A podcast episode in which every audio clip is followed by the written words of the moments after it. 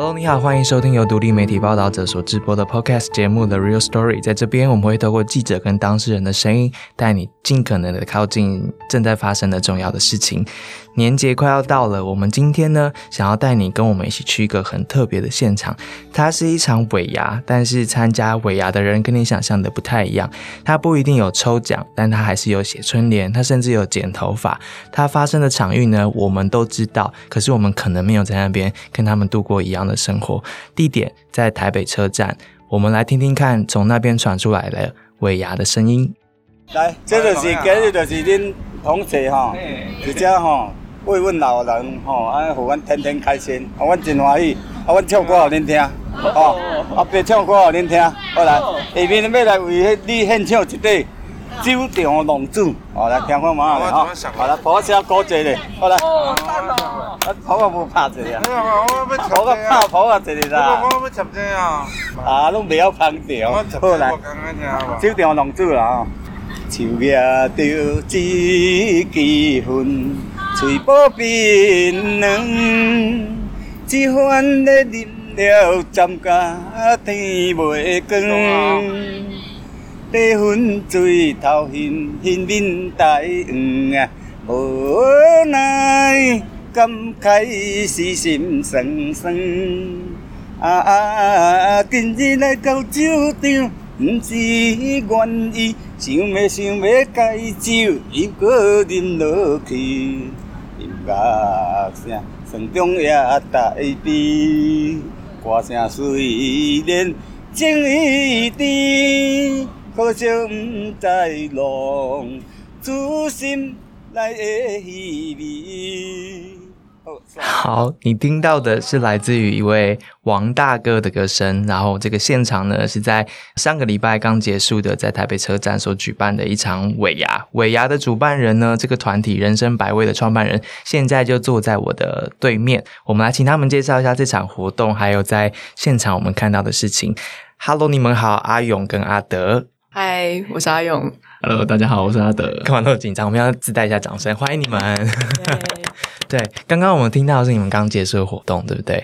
哦，就是呃，我们在二零一五年开始，然后我们跟很多团体一起合作，然后想在台北车站办尾牙的活动，然后一直到大概两年前开始，我们开始也变成是自己举办。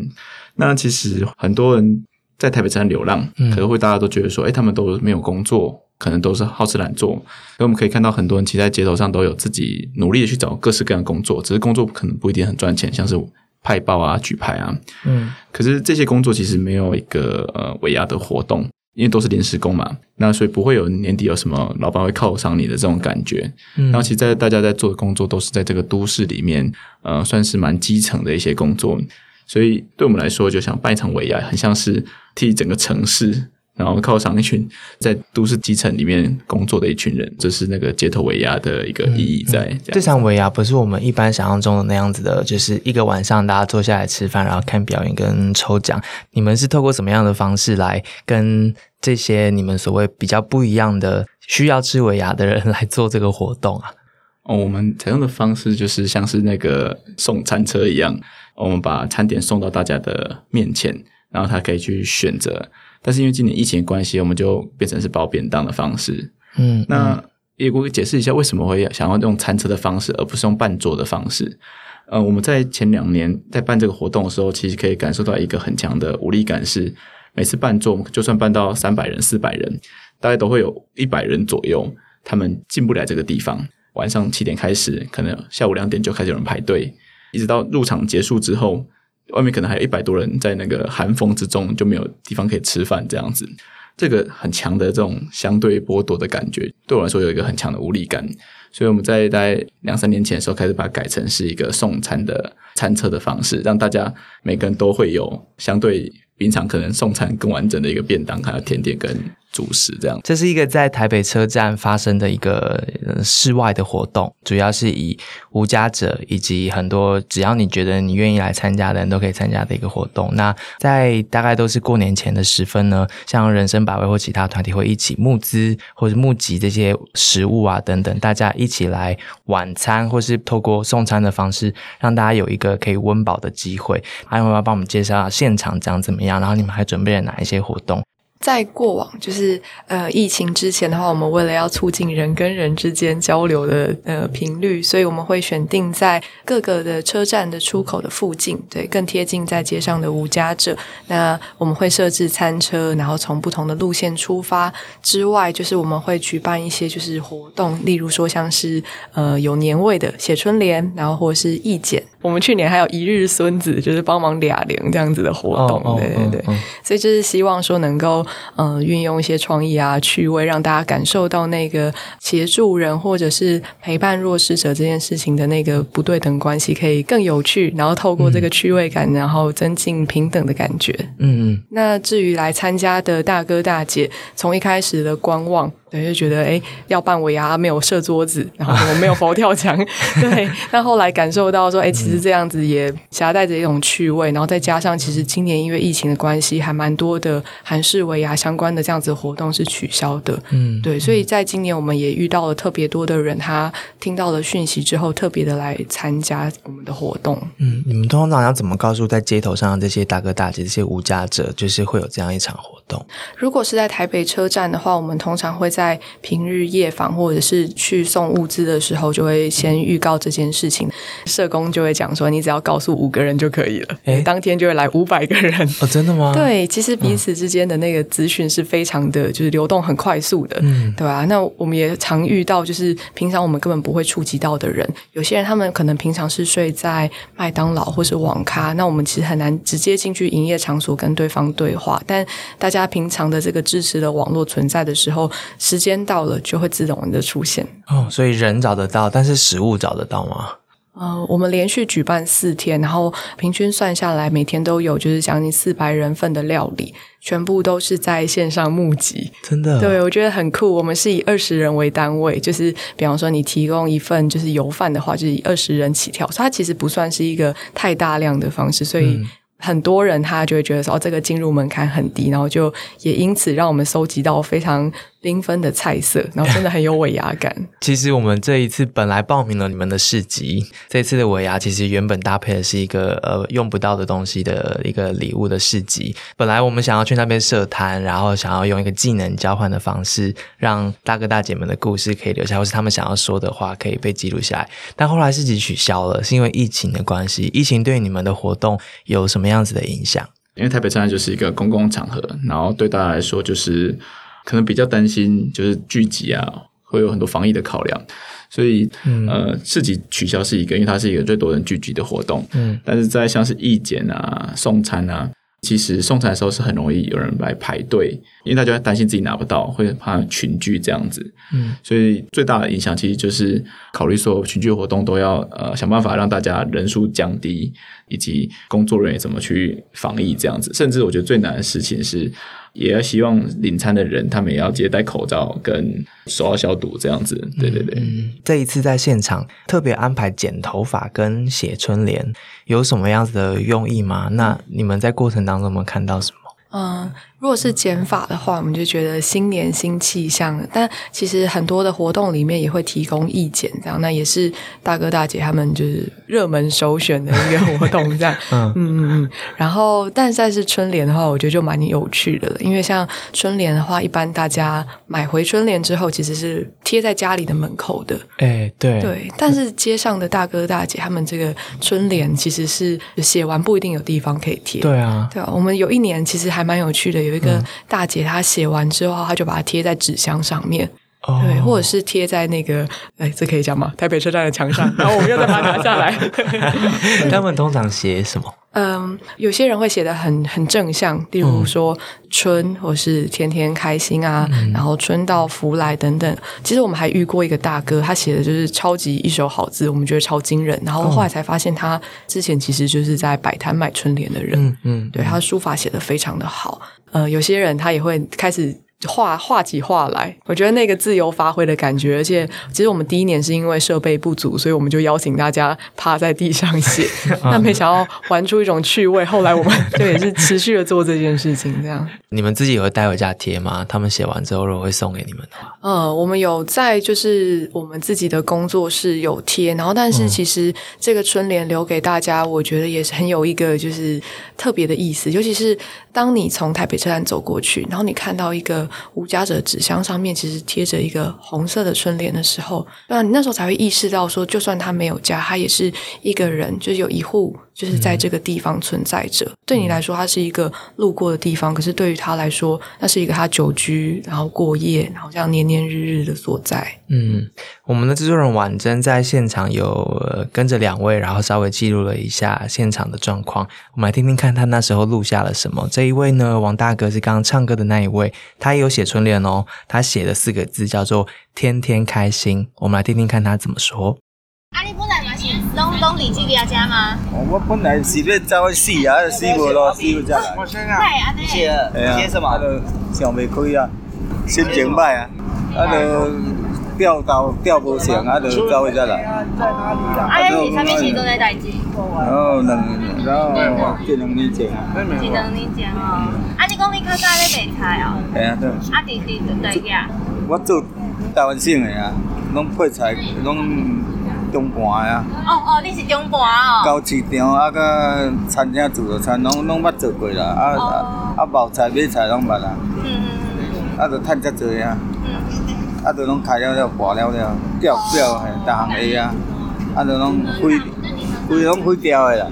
哦。真趁真济啊，拢毁掉的。啊我啊我有某囝，我有某囝。哦哦哦。啊，某囝怨叹。啊，毋知想要死，啊死袂落去啊。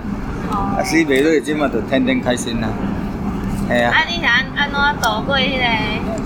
啊，尾啊，都半年，半年一年拢无讲话啊，拢无甲人讲话啊。无和任何的人讲话。我只有八个月半年。啊，你迄阵离开厝里？无迄阵啊，佫迄阵啊，佫伫囡仔身边啊。我就囡仔甲我念啊，我怎啊怎啊不做哩？你故乡地敢咱遮？哦，我闽东人啊。哦，你闽啊，我我闽东九路。九路哦，遐恁九路我则识的，第二条的高速公路溜落就高菜市场。迄度我拢伫遐咧买卖。哦，是啊。遐出山桥啊，苦瓜、小黄瓜，我著甲你讲做台湾事，你甲我讲地我拢知。哇！啊，你即摆米咧啥？搁咧啥？啦，一时失志啦。人就是起起落落，起起落落，啊，人生就安尼。啊，是讲安尼也无啥啦，即摆讲起来是无甲囡仔带做伙尔，出来遮嘛拢安尼了，每工拢安尼。啊啊和和囡仔太太阁有联络吗？有啦，有咧联络啦，啊都较罕去转去安尼，有啦，迄囡仔拢会关心嘛，像我寒嘛，讲叫我吼找厝啊，啊伊要来拍客哦，看你要带倒一关市，就知你拣的。哦，啊，恁那是关心啦，啊，叫我无钱就转去退啦。嗯，安尼啦，啊，咱就家己就。啊，伊伊讲要甲你拍客用，你太无。啊，我都袂啊呀，我我我还阁干开钱啊啦，咱讲已经讲开太济去啊，家己赚无够，我甲囡仔去提开。啊，毋过囡仔嘛是友好啦吼。还可以。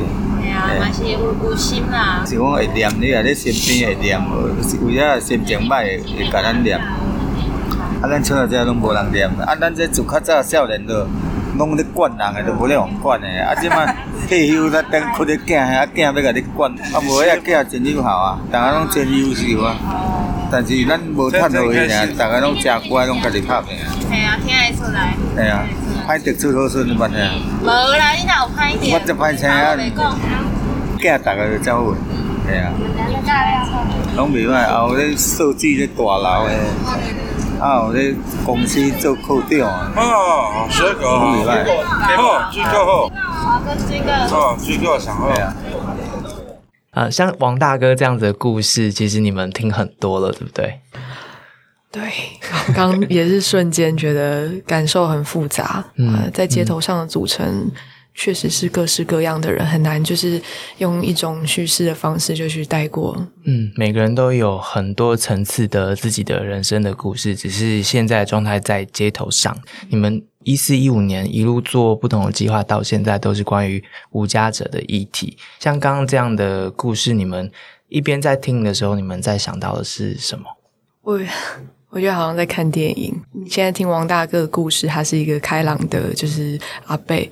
不晓得里头会不会涵盖着他不是好人的时刻？他现在是挫败的，但他曾经意气风发的时候，他是否也曾伤害人？在街头上面，我们很常遇到呃这样子很矛盾的集合，有些人是受害人，然后有些人是相对人，但大家因着各种的原因，所以现在聚集到街头上去做着这样子流浪的生活。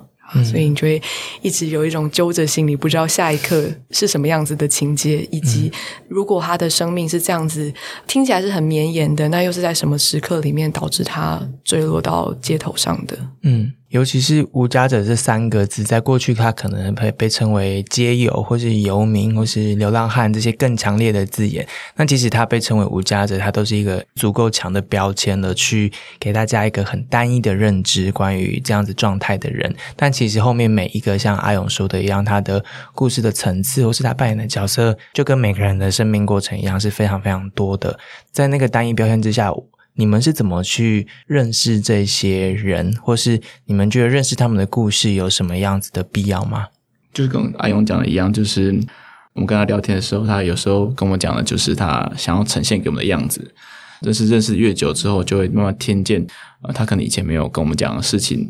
那特别多，我觉得就是那些意气风发，然后他可能有能力，或者是没有办法，或需要伤害别人的时刻。他可能是家暴的施暴者，然后他也可能是成瘾者，对他的家人产生很多的亏欠，甚至是伤害。但是在这些故事里面，又包含了他可能也被他家人或他的孩子伤害，或者是亏欠。所以我觉得，在他家人眼中，就是他既是自己的可能父亲或者一些重要的角色，但他可能又是一个伤害自己的人。嗯，所以他们可能对他们就是会觉得你是个坏人。可是，在街上的时刻。我觉得他最后所呈现出来，就是他被伤害之后的样子。就是，例如说，像是大家觉得借有好吃懒做这件事情。嗯，那我那时候问过一个大哥，就说：“哎，那你为什么把钱都拿去喝酒，而不是拿钱去租房子？”嗯，然后他就跟我讲说：“呃，啊，我的家人都没有了，那我干嘛要努力？我去租房子又有什么意义？就回到家里还是一个人呢？”然后我觉得看到的事情，就是因为好吃懒做背后，它其实是一种失去人生的希望。他今天并不是他不想要去努力，而是他根本就找不到努力的动机，而这些东西就是他连接的断裂。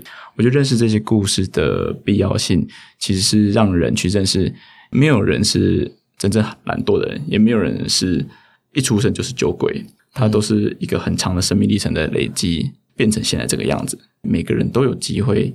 经验这个状态，只是有人经验到，有人没经验到而已。嗯嗯，我们很常听到有人说，你们在做的事情很好啊，就是要帮助街友回归社会。我每次听到回归社会的时候，内心都有很多的疑问，就是这个社会指的是什么呢？如果是这个城市的话，诶，其实街友就住在这个城市里啊，对吧？他的生活跟你那么紧密，在你每天通勤的车站旁边，那他有脱离社会吗？后来在想的时候，才觉得说，那个社会是不是指的是？跟人的关系，仿佛他摔在街上之后，他就是一个跟这个社会所有关系脱落的那个掉下来的零件吗？那没有进到。公司里面当一个就是全职的员工，那他也是脱落下来的，就是小的零件。嗯，我觉得去认识到很多人的故事，确实如阿德所说的，去意识到一个人他完整立体的样子，才会发现说，原来我们都是人。对，回归到这么笼统的一件事，但他真的好需要被一直提醒着，对吧？嗯，除了所谓帮助这一些街上的人之外，其实人生百味做的很多的计划，都是在试图搭起这个桥，让大家看见他们，或是理解他们。你们从一四一五年到现在做过哪一些种类的计划或是活动也好，让大家去碰触这个议题？然后你们想达成什么？从最一开始的时候，我们就是平凡的上班族，然后想要在就是周休二日的时候再多做一点就是不一样的事情。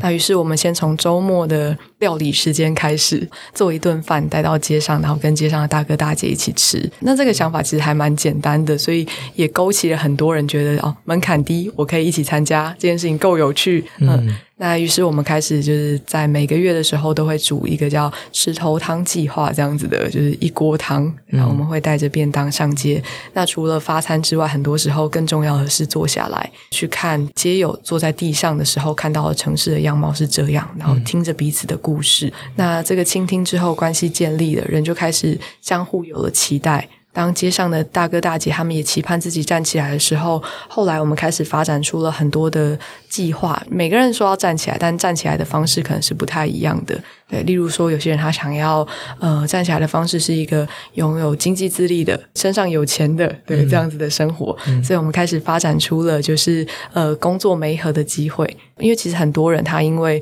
主流市场要看学历啊，要看经历啊等等的，或是甚至看年纪、看外表啊，那他可能没有那么符合这个规格。嗯，哎，那但是我们还是在城市里面搜集到了很多的所谓的零工。例如说，像是清洁、搬运，然后临时演员，各种的工作，我觉得它是一个培养起那个重新的呃工作的手感，然后跟成就感，然后跟人接触的那个机会，然后慢慢的，有些人可以去再从事更稳定、更长期的工作。那另外的话，呃，有时候我们带着人走回社会。然后有时候我们也需要带着社会再走向这些人一些，因为当我们去可能陪着他们去面试的时候，面试官可能觉得，哎，你是一个街友，我不敢雇佣你。嗯，那我们就想说，那这个问题是不是租房子可以解决呢？租房子人就不是街友了嘛？那再去找工作，有有个那个地址好办事。嗯，但房东也说，哦，不好意思，我不租房子给街友。嗯，对，到这个时候我们就发现，哎，这个人好像完全卡损不进这个社会里，而且这个好像不是他的，已经不只是他的问题了，似乎也不是房东的问题啊。房东也担心会就是嗯发生一些风险嘛。那于是带着这个社会里面的人一起去真实的认识这个群体，我觉得那个桥梁才有搭建的机会。对，其实你们还办了一些，比如说体验。的活动就是让大家一个晚上在街头上面，每一个人可以跟着这些你们合作的无家者，然后去。看看在街上生活的感受是什么？有类似这样子的活动，然后你们也出书，对不对？呃，对，我们 出了一本，就是堪称就是本世纪都市最实用的一本书，叫做《街头生存指南》，教你怎么样子在街头上解决你的食衣住行，哪里领便当，睡哪里，纸箱屋怎么盖。如果大家有需要的话，就是真的到那一天有需要的话，可以站在成品把它看完。真的蛮实用的，我我有一本，然后上面写的句细迷，但这些都是大哥大姐们告诉你们的。对，我们当时其实访问了，就是将近有五十位的街头露宿者，他们的经验。对，然后我们也自己去体验过了一次，在教会听完福音之后领便当，然后在公共厕所用就是毛巾擦澡这样子的事情。嗯嗯嗯，你们也做了很多的，透过不管是一对一的访谈，还是一些资料的统整，来告诉大家，其实所谓的无家者，他们代表着是什么？其中一个数字我蛮压抑的，就是其实他们在台北的呃无家者里面有蛮多是有在工作的，是吗？对，其实超过七成以上的无家者是有工作的。嗯，他们就做其实就像是举牌嘛，派包，然后。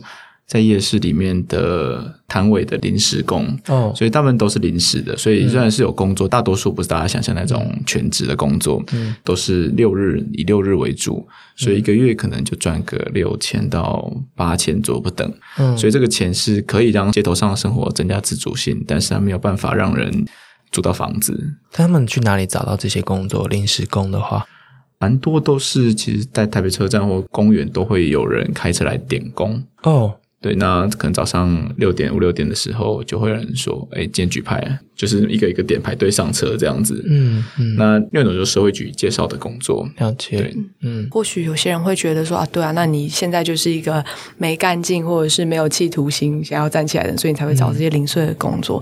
但是就像刚才的王大哥，其实好多人他都是流浪之前，他们生命里面是被工作给塞满的。就算是女性，她在家庭里面也担负了极大的就是家庭的劳务。那他来到街头之后，嗯，我觉得那个转。折是当他在工作里，他在生活里产生了挫败，他掉到街头之后，他仍然被期待着你要继续的努力。我印象好深，是有一个大哥，呃，他曾经是一个中高阶的主管，那他曾经也是跟着台商去到就是中国工作，嗯，好一段时间回来之后，发生了各种事情，总之他的钱被他人用完了，然后他沦落到了街头，然后我就问他说，接下来想要怎么做呢？嗯，他就说，可以暂时休息一下了吗？这句话就是好撼动我，就是我不知道我要教他继续努力到什么时候哎，好像人没有一个可以停下来的时间嘛。这个应该大家都非常的有共感。呃，婉珍在现场遇到了一位美莲大姐，然后她手上有一堆的帽子，这跟她的工作有关。我们来听听看她怎么介绍自己手上这些帽子。这是多啊 K 掉的帽啊？有啊，A 了走顶头的无啊。哦，我看介像有两三顶啊。这不止啊，四五顶的。袂少。但有哪色的？系啊，这拢走走顶头春的无啊。这桃红的。嘿啊，这是桃红。哦，啊，定是。这顶我就唔知影。你也无无无无印无写啊。啊，这顶是啥物？啊，这顶的。哦，博览会，哎，这嘛是桃红的呢。这博览会啊，对啊，这拢是以前农村的。嗯，地个较袂寒。我上无地这啊，这若寒天地还好啦。啊。所以正头是他们的一个主要的工作来源吗？嗯，正头是就是呃，就像庙会这样子的红正头，那也有像是丧事的白正头哦，然后甚至在选举的时候的走路工或举牌工哦，都是蛮常见的工作。反正只要需要人的时候，基本上街头上都很容易被点到，而且不限于在台北，嗯，甚至在其他地方，就是马祖、淡城啊、台南啊，哦，真的对，都会来台北找人，然后把人带过去，对，再过去，然后可能就出去个半个月、一个月这样子，哇。但正头很累耶。如果大家有看到这些庙宇的活动的话，其实一整天在路上，有的有的要拉车，然后有的要一直不断的吹那个唢呐，总之是一个很很大的体力活。这些大哥大姐他们能够负担这一些吗？我觉得其实它确实是很大的体力活，然后所以向来就是，呃，你有办法做的你就做，嗯，很多人甚至会勉强自己去做，嗯，因为他可能年纪老了，他也没有意识到自己老了。他就会去做，嗯，所以与其说起街上人好吃懒做，其实我常常觉得街上的人其实是。极其勤劳的人，在他们需要勤劳的时候，他们变得非常非常勤劳，就是走很远去洗澡，走很远去拿东西，走很远去工作，这样。嗯嗯。其实正头是一个很吃重，但至少我访谈到的大哥大姐，他们都蛮喜爱这份工作的。哦，怎么说？正头的就是周围的热闹可以看，然后有表演，然后而且会有有些不同的区域，他们定点可能会提供食物，而且是一种犒赏的，就是大家一起吃的概念。他们很喜欢这种。热闹的，跟自己是被融入其中的这种感受，嗯，就是大多数我遇到他们最讨厌的工作，其实是那个举牌。举牌工作的话，它其实是工作一个小时，休息十分钟，对。但那个牌子就是要三千多块，他一天的就是在台北这边的日薪大概是八百块。所以牌子要三千多块。对啊，如果那个牌子损坏了，或是被没收了等等的，他可能就要赔上今天的工资，然后再加上几天的薪水，就一起拿来赔他。是对，所以他其实，在休息的时候，他是没有什么地方可以去的。那举牌的工作意义，其实就只是拿着那个牌子，让牌子不会被检举。对，嗯嗯。像刚刚的听到这位美人大姐，她平常也在做呃街头上面做一个导引员的工作，那个是什么样子的工作？嗯，那个是在台北市社会局，可能跟公局也有合作，就是雇佣街头上的人或者是一些经济弱势的人，等于说一开始想要宣传城市的一些风景，所以在台北车站各个点去举牌说啊，这里有什么景点，嗯，然后后面变成有点像给大家问路的感觉，嗯，然后后面因为疫情发生的时候，就变成是防疫举牌，就请大家 就是戴口罩，对之类的，所以它比较像是呃，在社会局里面，他们用一个以工代赈的方式，了解，对，让大家有一个工作机会，那蛮多在街头上的人，通过这个以工代赈方式，确实都得到一定的生活的稳定的收入，这样子。嗯嗯，其实他们在街头上的这个熟悉的程度，这几年也衍生出一些新的给他们做的工作。万一大家想要接近他们，或是想要用这些新的服务或是导览员的话，我们可以去哪里找他们？有没有一个计划叫“人生万事屋”？嗯，就是我们就会发现这些零工的本质，其实就是都市里面有很多零散的工作。对对，那但是你今天你有零散的工作，你也不一定找到全职人来做，或你不需要请一个全职的人，可能你要找零工。以前在农村、在部落里面，你可能邻居或附近的人就有认识。嗯，可能在都市里面，你左边不认识右边，你过年的时候回家，你可能家里猫也没有人可以喂 之类的。所以我们发展这个计划，其实就是去接这个都市的零工。嗯，大家有需要的话，其实可以网络上搜寻，嗯，然后去填写表单，然后就看你想要委托零工是什么，就是我们就会评估之后，然后我们就会找。问大哥大姐说有没有人想要去做，然后我们就会陪伴他们去做这样子。嗯，或者如果想要就是呃没有办法一起这么忽然的紧密一起工作或一起生活的话，其实呃也可以试着先从聆听对方的故事，或是去一起走过呃无家者他的生活轨迹的这样的导览开始。嗯，那在芒草新协会我们的伙伴团体，他其实也有在做真人图书馆，还有街游这样子的呃陪着大家去认识无家者。那如果就是对于在听导览之余，还想要有一些就是小小的互动啊，有趣的，比方说一起做个木工，嗯，然后或者是一起做一份便当的话，那也可以欢迎点播，就是我们另外一个伙伴团体，就是梦想城乡协会，他们也有在做木工班的共同创作，然后百味其实也有在做，就是呃石头汤计划。其实有很多的机会让大家可以接触大家本来不熟悉的这些无家者们。两位其实做这个工作或是在碰触这个议题也一段时间了，然后你们其实又特别的年轻。我想问一下你们的感受，诶，就是嗯，在碰触一个这个社会这么没有办法理解、各个层面都没有办法理解的一个身份的议题的时候，你们自己会遇到哪一些困难？然后那时候可能有一个起心动念、一个初衷，碰触这个议题之后，不管是对无家者还是对这个社会沟通的时候，你们会遇到哪一些挑战吗？我觉得对我来说印象比较深刻两个挑战。第一件事情是呃无力感，嗯，就是在做的过程中，从一开始我们不管做无家者、做街卖者、做街头上就是贫困的人，嗯，那你就会发现啊，其实你真的太年轻了。然后你也太天真了，然后你又太穷了，所以今天你没有太多的资源可以协助他们。当他们求助的时候，你大多数的需要帮忙的地方，你都帮不上忙。嗯，即便是到我们现在，我们百威可能现在有十一个伙伴，到现在你还是有很多工作是你做不到的。嗯，所以我觉得第一个挑战是如何接纳自己的无力感，以及与自己无力感相处。嗯，因为你就怎么做都做不完。可如果你放任这个无力感，或者我们不管这个无力感，我觉得这个无力感就会是推动我们去做超过我们可以做的事情，然后它就会消耗我自己。比如说，你半夜的时候要不要接电话？嗯，甚至勉强自己或自己的伙伴去做自己做不到的事情。然后第二个，我觉得比较大的事情是对自己的认识。呃，当在街上遇到有人，有些遇到有时候遇到一些冲突。所以那个冲突通常很多时候不是针对你的，像是大哥会生气，他可能会讲话大声，会可能骂你脏话，嗯，那他可能也会有些暴力，这件事情都会让我觉得非常的恐惧，然后甚至看到有人喝醉酒，然后这件事情也让我觉得非常的有点生气，对。但是每次问他们为什么要这样做的时候，很多大家说不上来。我那时候看到一个心理治疗的一句话，嗯，对我来说蛮有启发的。他讲说，我们能帮助或治疗别人的深度，取决于。我们能帮助跟理解自己的深度，嗯，所以无法理解他为什么喝酒，可是我可以理解我在大学的时候为什么要一直打电动，嗯，因为成绩不好一直打电动，无法理解为什么暴力，可是我可以理解为什么我今天回家我要摔东西，嗯，对我发现哦，原来我如果去理解自己今天为什么要想要生气，然后想要喝酒玩游戏，嗯，那好像就比较能理解他为什么要这样做，好像也比较能帮助到他。例如说，只要他不要冲突的话，我可能就问他说：“你是不是觉得很痛苦？就你是不是觉得很难过？你昨天发生什么事情？”而不会是一开始我可能跟他说：“你干嘛喝酒？你为什么又喝酒？你昨天不是好好的吗？”嗯，然后他他讲话也不一样，以前就比较像是：“那他以后不要来了，或者他今天就是算了。”嗯。但是后面他可能就回答他昨天发生了什么事情，嗯嗯，所以这是我觉得对我来说这两个比较大的体会。一开始是先看到表象，但后来从表象之后知道他后面想要传达的讯息。那这个进展其实是你先从头来了解自己的情绪或者自己的反应跟自己的生命经验开始。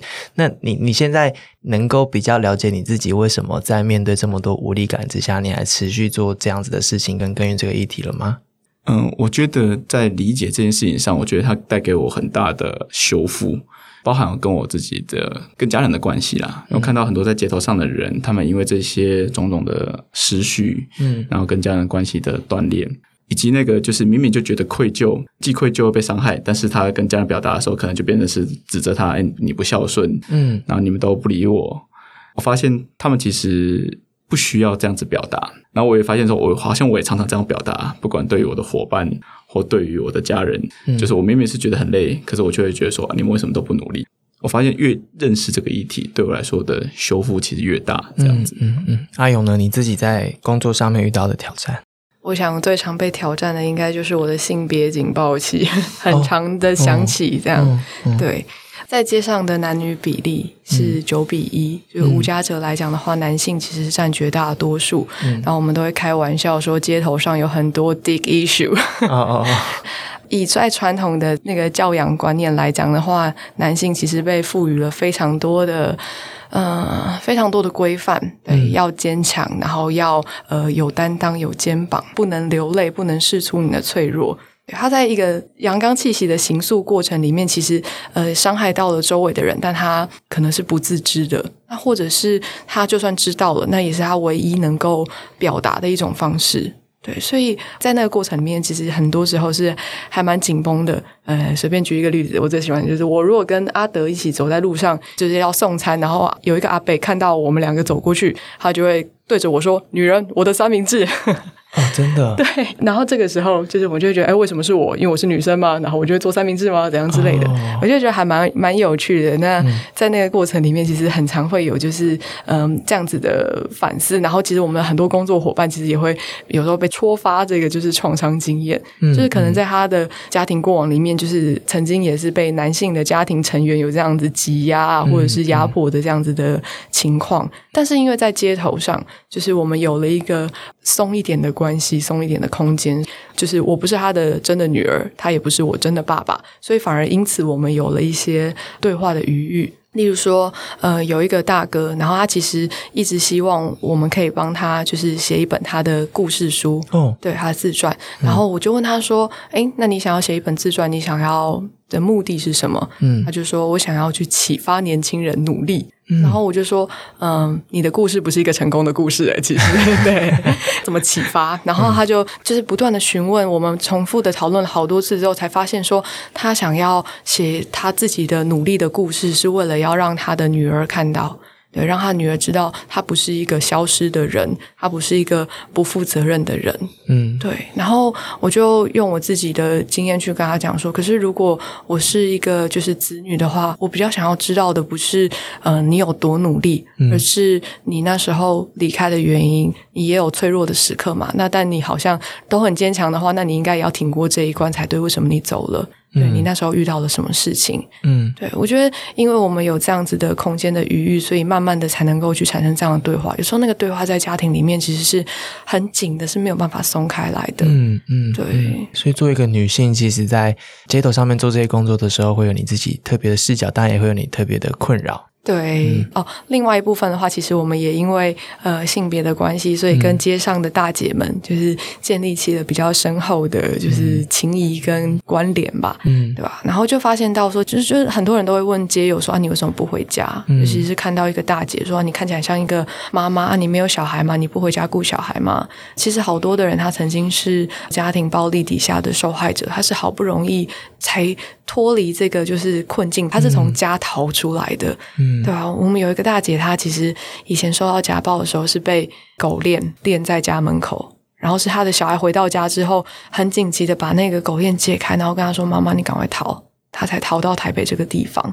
那大家对于就是无家者的下一步的想象，尤其是对女性，好像又是一个你应该要再重新回归家庭，你应该要再附属在一个家庭里。可是，当我们认识的大姐她来到了街头之后，开始展开了她的。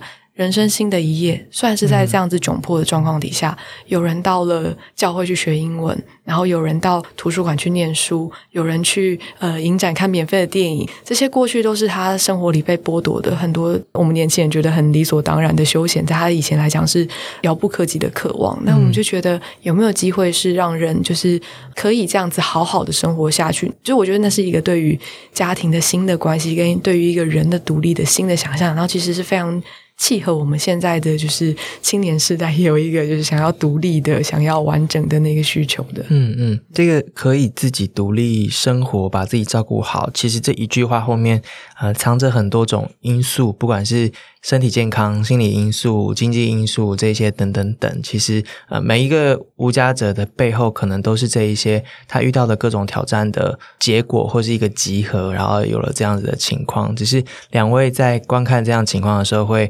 很多对于自己过往的连接，或是对自己的性别也好啊，自己的背景也好，这些的连接有不同的认识。所以很谢谢你们的分享。其实报道者这档。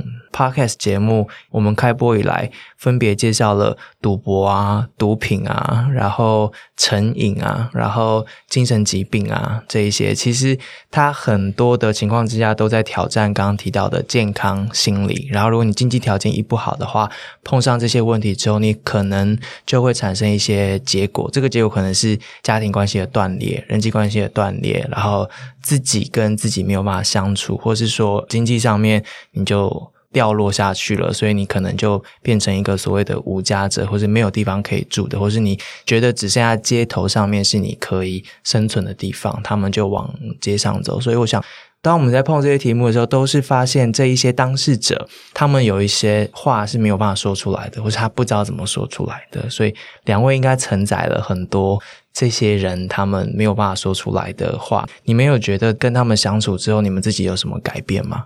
就是听到很多这些话之后，就发现好像不能听这么多话，所以最后都忘掉了。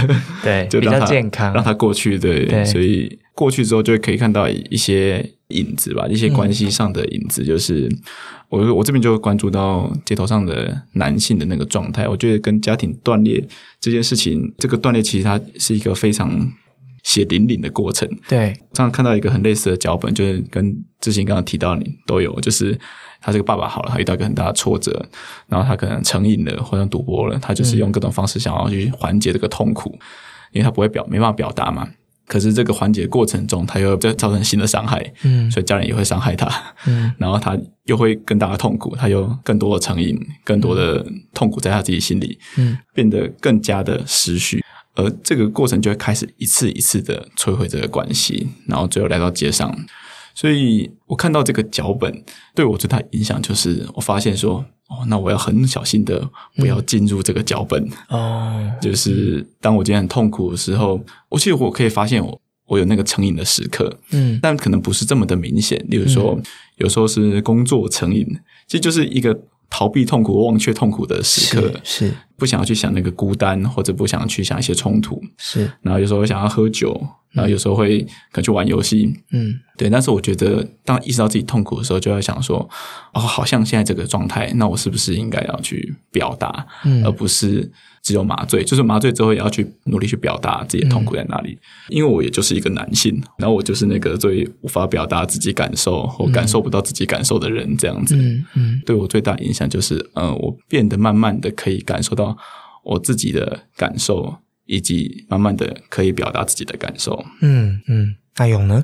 我觉得是在这个对于“家”这个字的结构的过程里面得到了非常多的启发。嗯嗯，无家者是我们现在常讲的一个词汇，它最早以前其实叫做游民。嗯，对。那呃，游民的定义其实是在当时国民党政府来到台湾之后，然后认为说就是呃。在深夜未归游荡的，无论是民众或是军人，可能会有犯法或是颠覆国家的这样子的嫌疑，所以是必须要抓起来管束的。所以在当时，游民这个词汇代表的其实是一个潜在罪犯者的这样子的，就是负面的标签。那深夜游荡的民众，到后来有基金会认为说，哎，发现说，哎，其实他们不是游荡，他们是没有地方可以去，晚上睡在街上。那有没有办法有一点友善的说法？所以后来有了“街友”这个词，嗯，那街友又慢慢的转换，就是并不是每一个人都会把街上的人当朋友的，对，而且这个朋友就是一个很笼统又很那个的说法，对，所以后来开始就是呃，有几年就是我们 NGO 的团队就是在讨论之后，就决定使用“无家者”这样的词，其实也是香港使用的词汇，它就是英文直翻嘛 homeless。嗯，那但是这几年其实我们又在讨论的，其实都是关于 house，就是房子这件事情。没有房子住的人，他其实是一个很客观的一个事实的陈述。没有房子住，所以是一个没有就是住房者。那 houseless，我觉得这个词汇呃再一次产生的时候，不断的点醒我们关于家这件事情是什么。在过去，家它绑定了很多的事情，呃，实体的空间、血缘，然后那个直接的关系者，关系者里面有权力的关系，有就是这样子的羁绊啊，父母、手足，是怎样的条件底下，人会变成是无家的？嗯，对。那人真正的需求又是什么？人有亲密关系的需求，人有安心的居住所的这样子的需求。但是这些东西，比方说安心的住宿所，它一定是要买来的房子吗？呃，亲密的紧密的关系，它一定要是血缘的吗？我觉得它在在的挑战我们原本的想象，但是他也看到了那个自由的可能性，对啊，如果你的生命是可以，就是嗯，组装的。嗯，你可以透过自己的意志跟彼此的协调，那你的家人可能是你紧密的朋友，那住的房子，它就算是租来的，它也有就是法律上的保障，安心。那有没有机会，人在不同的状况底下都可以活得完整？嗯嗯，对，这是我的启发。嗯，对，这其实一直思考下去，就会变成说，我们在考虑家这个社会当中的一个小单元的这个结构的时候，我们怎么在法律上面，或是文化上面，或者社会共感上面去重新认定它，重新理解它，然后或许这个重新认定定义的过程当中，就会提供出另外一个新的支持网络，然后让这个家传统的这个字，在未来它可以是一个新的单元性的方式在。更多人的彼此支持之间继续存活下去。两位，最后我想问一下，其实不管我们在公园里面、在路上，或是很多人的家人，他可能就是一个无家者的状态。那其实对我来说啦，我没有跟他们互动的经验，其实我不太能够理解。我不管是我经过的时候，我该摆什么表情，或是说他假设在卖杂志、台卖接卖品的时候，我要怎么跟他互动？又或者是他是我的家人的话，怎么理解他不想回家等等等？我要怎么踏出这一步会比较好？你们有什么建议吗？我自己觉得，对于接麦对无家者，其实我觉得都蛮像，都用可以用同一套概念，就是在帮助过程中，它包含了哦，你注意到嘛？你愿意停下来，有勇气上前靠近，问出你想问的话，嗯，然后甚至你愿意提出一些资源，嗯，来协助他或时间。那其实我觉得这个过程，它每一步，其实我觉得都是一个前进。那但是你不一定能有足够的。余裕或者是空间可以完成这每一步，嗯，所以我觉得第一步是可以先停下来想一想，就是你觉得你自己可以走到哪一步，嗯嗯，然后你最后发现自己真的是你没有时间，或者是你真的不想要，你太累了，你也可以先让自己先过去，不是只有我要帮忙跟不帮忙，可以远远的远观，我也可以关注。我觉得这都是一种帮助，做你可以做到的事情。那慢慢的、慢慢的，其实我觉得就会越来越多，因为你会发现，其实我们能做到，其实比我们想象中的多蛮多的。嗯嗯嗯。我想要讲一个小故事，嗯，对，就是呃，有一次我在跟一个就是百合大姐，就是在她睡前，我就去她的就是睡觉的那个出口跟她聊天，她就说：“哎，我昨天遇到了一个好热心的年轻人，他就冲过来，就在我要睡觉的时候，忽然问说：‘阿姨，请问我有什么可以帮助你的地方？’ 忽然的床边服务，对不对？然后，然后那时候她其实已经准备要睡了，迷迷糊糊的，然后她就我觉得她超可爱，她就跟那个年轻人说：‘那不然你给我钱吧。’ 还比了一个钱的动作，比了一个手势。对，那我瞬间就觉得，哎，这个故事对我来说好有启发。就是在那个霎时间，他也不太知道说，哎，我人生有很多的议题，可是我不确定在这此刻你要怎么帮助我，对啊。然后，但是也不是因为这个样子，大家就是很丧气了之后什么都不要做了。就是你在做任何事情的时候，其实都会留下一些印象跟影子。我觉得是一些很棒的。的小的事物，关于对于人的相信，对于人是好的，人是会善待人的这样的概念，其实会慢慢留在街上的人的心里的。嗯，对，像那位百合大姐，就是呃，其实，在街上好像会有一个呃老先生，他有时候会去简单的发个红包，那也没有多少钱，可能是两百块这样。嗯，真的会把钱放到红包里，然后上面就是他还自己刻了一个印章，然后那个印章是给你两百块吃饭。哦，对，他就盖在那个红包上，对，然后 代表量很大，超好玩。对，然后结果这个大姐她每次都会把这个红包袋收起来，哦，对，然后就说：“哎，你知不知道为什么会想要收这个红包？”她就说：“哦，没有啊，说不定下次要要拿这个红包才能够再再领下一个。”对，其实她已经收集了好多。那每次这个阿贝来的时候，其实也都不需要凭借着红包袋才能够拿这个钱，但对她来说，那就是一个你看，就是一个街友，他的行李袋就只有这么大，对。但他愿意把这个东西留下来，我觉得对他来说是其实具备着一个意义的。嗯嗯，没错。其实我一开始碰触这个议题的时候，就会很直觉的想到所谓的无家者，无家两个字是不是画了一条界限，也就是变成是他们是无家的，然后我们是有家的。这个家可能代表着我们在社会结构里面有个位置，然后他们没有。那在这样的两个身份之下，很容易在看待他们的时候，心里会很直接，先有一个道德判断，或是说他跟我们不一样，或是他是在体制之外的。那很多人可能在这个情况之下，会先做一些判断，不管是道德上的，还是是非对错上面的判断。那这样子那条线可能就会一直在那边，然后跨越不过去，就是相当可惜的事情。我们如果去重新思考自己这个认定的话，可能就是一个蛮大的突破。这是刚刚阿德有提醒我们的，很谢谢两位一直以来的尝试，然后带着我们看见了这个社会结构、这个社会支持网当中有哪一些漏洞。透过每一个无家者的故事，那当然你们的尝试也让我们看见了这个社会的力量，可能可以长出什么不一样形态的支持网，去陪伴或者是罩住这一些人，让他们觉得他们不是孤单的。不过像你们这样子 NGO，在疫情之下非常的辛苦，就是我们常听到，不管是活动受阻啊，还是资金上面的影响啊，所以如果大家对于这个议题持续有兴趣或是持续关注的话，可以跟着这一些 NGO 的脚步去理解这个议题，或是在这个社会支持网当中扮演一些力量，又或者是你可以给他们钱，让他们好好的专业的去把自己的工作做好。翻翻他们的书，你会发现这个议题跟你想的很不一样。很谢谢两位的时间，然后希望今天的对话可以让你在这场尾牙背后读到更多的故事，看到这个社会更多不一样的层面。谢谢两位的时间，谢谢谢。谢谢大家。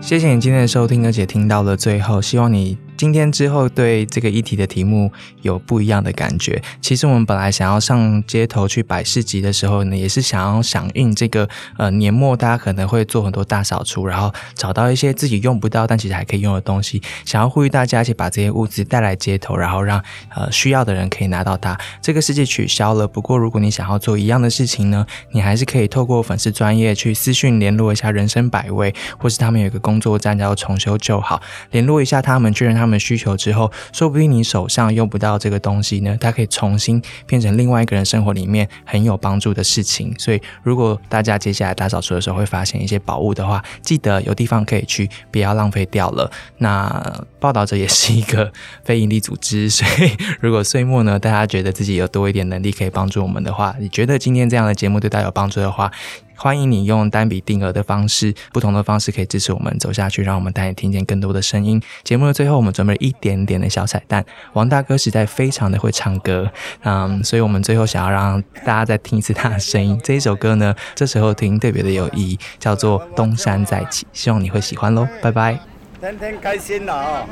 即马要来为你献奏一底东山再起吼，比高粱唱好，这你拢捌听啦。好啦，点一个失败，毋免啊怨叹，路迄着爱较勇敢。有时啊天会光，有时啊天会暗。也袂永远啊这呢惨，人好给人甲人看水嘛会简单，人路被人甲人世情这冷淡，想着我好人心会寒，叫一声落魄的男子汉，就爱闯出万中的难关。东山啊再起，名声搁流传，永远留予恁的流连。煞，谢谢。啊，没有可以啊，好不好？好嘛，我那位。无啦，我捌去老金拢唱迄吼，富士主家老人，迄人迄老人拢拜坏的，退啊拢听我唱歌。较早我咧卖菜，你知啊？人啊因咧一礼拜吼，因咧拢拜鬼啊，就老人拢爱送我楼骹安尼啊，人甲甲康乐会一礼拜敢若两工也几工，啊，拢叫我去唱歌，头家人拢叫我去唱歌。